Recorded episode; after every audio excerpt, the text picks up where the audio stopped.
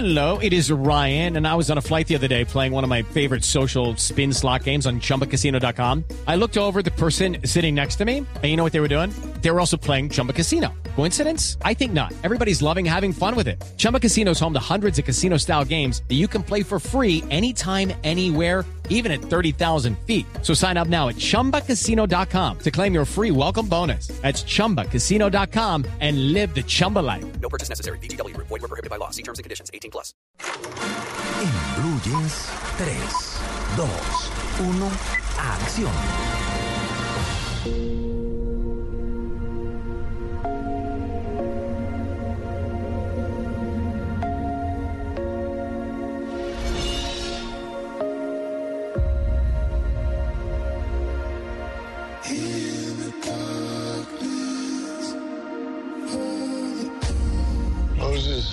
Ramesses, you'll grow up together, close as brothers. Keep each other safe.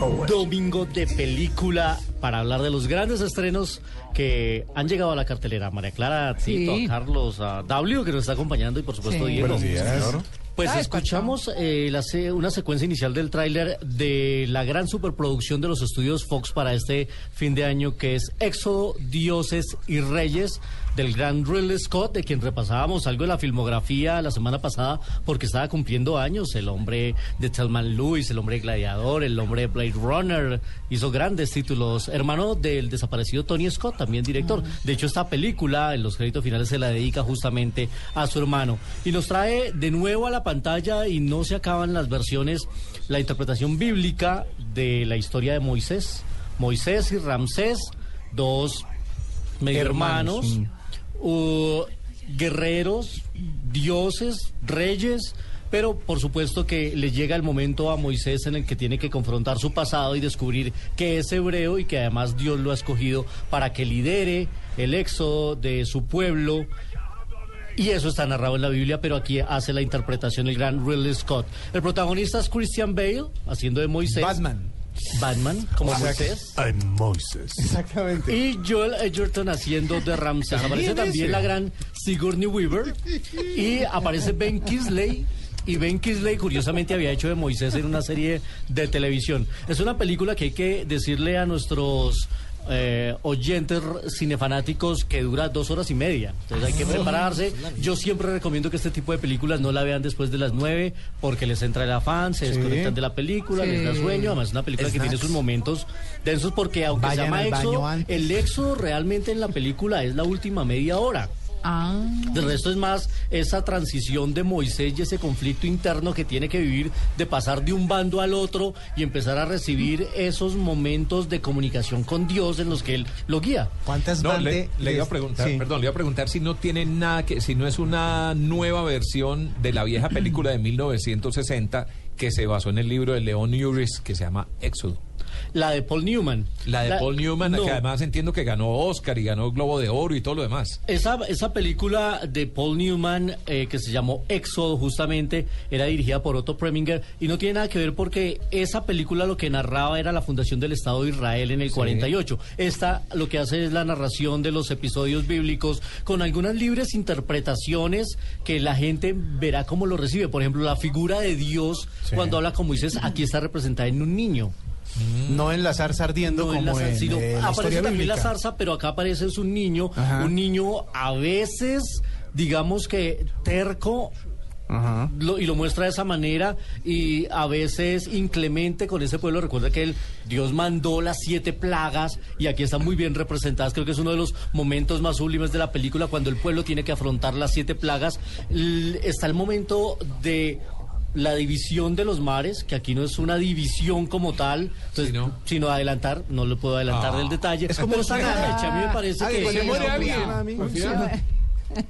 Hay una diferencia Ah, grande. que Todos ahí. los egipcios. muere, claro. Hay Los otra- egipcios. Hay otra cosa y es eh, que los que vieron los diez mandamientos, Sí, que es básicamente la historia, la misma historia, Sí, sí, sí. que dirán, bueno, si ya vimos los diez mandamientos que también dura como tres horas, ¿qué tiene de nuevo Éxodo para? Tiene de nuevo la actualización Familia visual. La Sí. historia es la Y como misma. llena de simbolismos, ¿no? No es novedosa la historia y en eso el guion adolece un poco. Eh, algunas actuaciones parecen sacadas de otra película, por ejemplo la de John Turturro, que es el papá de, eh, de Ramsés, eh, sale con acento neoyorquino y Pero no es se que le John cree. Turturro, pues Sí, pero pues aquí aparece él justamente en uno de los papeles claves de la película y no se le cree. Y el guion tiene momentos débiles que se recomponen muy bien al final. Hay que aguantarse dos horas porque la última media hora está muy bien construida. Entonces, para los que no vieron los Diez Mandamientos, váyanse a ver Éxodo. Pero los que se vieron Éxodo y quieren repasar una muy buena película, pues vale la pena recomendar esa famosa Diez Yo Mandamientos de Charlton Heston. Yo Vale la pena, está bien, está Éxodo, pero... Para ver a Batman haciendo de Moisés. Dos horas y media. y para toda la familia, María Clara, a usted que le gustan las ver, películas, sí, escuchemos un poquito de un personaje muy tierno que llega a la pantalla. Muy bien. Desde el Perú profundo.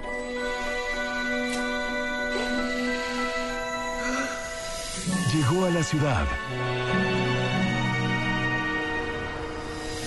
para encontrar un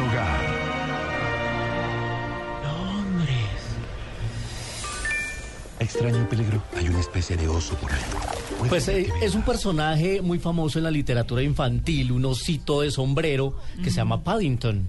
Y llega la versión de Paddington combinando animación en 3D con personajes reales. Aparece Nicole Kidman en esta película. Está muy divertida la historia de un, de un osito peruano, pero que ha sido criado con, mode- con modales británicos. Y él, por azares del guion y el destino, termina llegando a Londres a vivir una serie de aventuras, pero una película con mucho amor familiar, con eh, mucho tema de regocijo familiar y de amistad, además. Así que vale la pena, recomendación para estos eh, días de vacaciones que la gente quiere ir a compartir cine en familia. Pues Paddington, el osito peruano, ya llega a la pantalla con la dirección de Paul King.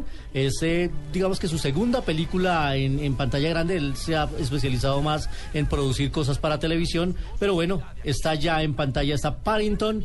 Vale la Ah, pena, pero- recomendadísima. Pero es con personas. Sí, por eso, combina animación real Ah. con eh, personajes reales. Claro, yo pensé que iba a hablar de Dora la Exploradora, que Dora la Exploradora es peruana, por, para quienes no Ajá, sepan. sí, ¿Ah, sí? Sí. Mira el dato. Sí. No tenían...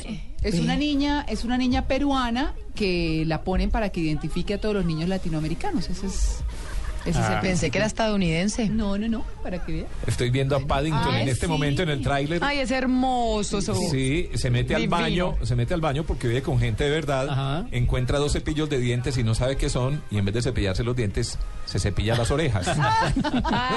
Venga, pero es totalmente diferente al oso Teddy, por ejemplo. Eh, tu- por supuesto, Es- este es un oso contrario. tierno, el oso Ted es un oso alcohólico, drogadicto, mujer. No, el oso Ted es miedosísimo. que va a llegar en segunda versión para el El 2015. oso eh, de Teddy. Sí, Diabólico lo, ese lo tema. van a hacer el próximo el próximo año los hoteles. Me Y nos vamos a 35 milímetros, soy muy musical.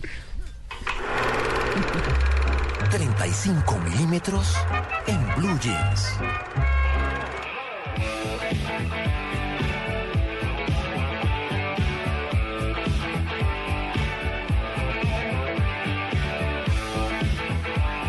¿A qué le sonaba? a Ghostbusters. Pues, ¿Cómo le Ghostbusters. parece que Hay un- esta hay una canción demanda de plagio. Sí, hay una demanda ahí. Exactamente. Hoy la traemos porque es una canción de Huey Lewis and the News que se llamaba I Need a New Drug. Sí. A Huey Lewis le habían encargado hacer una canción para los cazafantasmas, pero él dijo, no, yo estoy muy ocupado haciendo la música de Volver al Futuro. Y entonces le encargaron hacer la canción a Ray Parker Jr., que es la siguiente canción que vamos a escuchar aquí en 35 milímetros. No, pues claro, esa es. Y justamente, como decía Tito, pues se creó una demanda de plagio porque Huey Lewis dijo, pues que esa canción es igualita a la mía. Pero al final, la oficial de Ghostbuster es esta que está cumpliendo 30 años la película, ya que estábamos hablando hace poquito de las películas que vimos, de las canciones que presentamos. 30 años de Cuando Ghostbusters. uno, cuando uno vio el estreno de Ghostbusters Y ya tenía barba en la cara. Sí. Cuando uno fue a uno de los cuatro cinemas en Bogotá, los que quedan en la 24. Cuando llevó a los hijos. no, yo- yo- yo- Cuando no había 3D. Cuando no, no, cuando, no, sí, en esa época en algún momento hubo 3D con esas gafas de colores, ¿se Ah, acuerdan? De, sí. de- de cartón. Que venían en el diario. Verde, Sí. verde y azul. Exacto. que salía uno mareado. Pero cuando uno fue al, al Teatro Olimpia en el centro de Bogotá o al, o al a ver Ghostbusters el estreno. O hizo el que ya. chiste, o hizo el chiste, ¿dónde se lo limpia? Exactamente. Y uno en el centro. ¡Qué horror, Tito! El Olimpia, sí, porque no ¿Dónde sabía dónde Ah, es, en, Olimpia. en- en qué calle, con qué carrera, ¿cierto? ¿Dónde se lo limpia? ¿Dónde se lo limpia? No, en el centro. En el centro, justo en el centro. Justo en el La centro. respuesta era justo en el Si centro. usted hizo ese chiste, es viejo. Es viejo. sí. Pues le quiero decir que yo no lo había escuchado, ¿no? Ah, porque Yo usted es muy joven, María Clara. Gracias, Tito, gracias. Pues bueno, 30 años se está cumpliendo esta película en la cual se hizo una secuela muy exitosa, más de 320 millones de dólares recaudó esta cinta, de la cual hemos querido los fanáticos que se haga la tercera parte. Bill Murray siempre ha estado renuente a volver a participar, él se dedicó más Pero ya- independiente. ya se murió uno. Claro, y se murió justamente Harold Ramis, Ramis. que era el científico, el, el de las gafitas, que además era director de cine. Murió este año, justamente, Sí. Harold Ramis. Entonces ya creo que veremos muy difícil que se haga la tercera parte Pero de los Ghostbusters. Pero sería bueno un remake. Claro, Estaban versión que de pronto iban a Sí, mujeres. Cazafantasmas mujeres. Esa era otra versión que Ah, se ha sí. especulado, pero hasta ahora no se ha concretado el ah, eso le proyecto. meten bikini ahí ya. Sí, ya. Uy, ya me gustó. Le meten bikini. Bueno, Estaba imaginándome el bikini con los dos fantasmas. Sí, eh, con los rayos. sí. Buena forma de cazar fantasmas. Pues hoy teníamos entonces esa canción de Huey Lewis y la canción de Ray Parker Jr. de los Cazafantasmas que inevitablemente lo pone uno a bailar.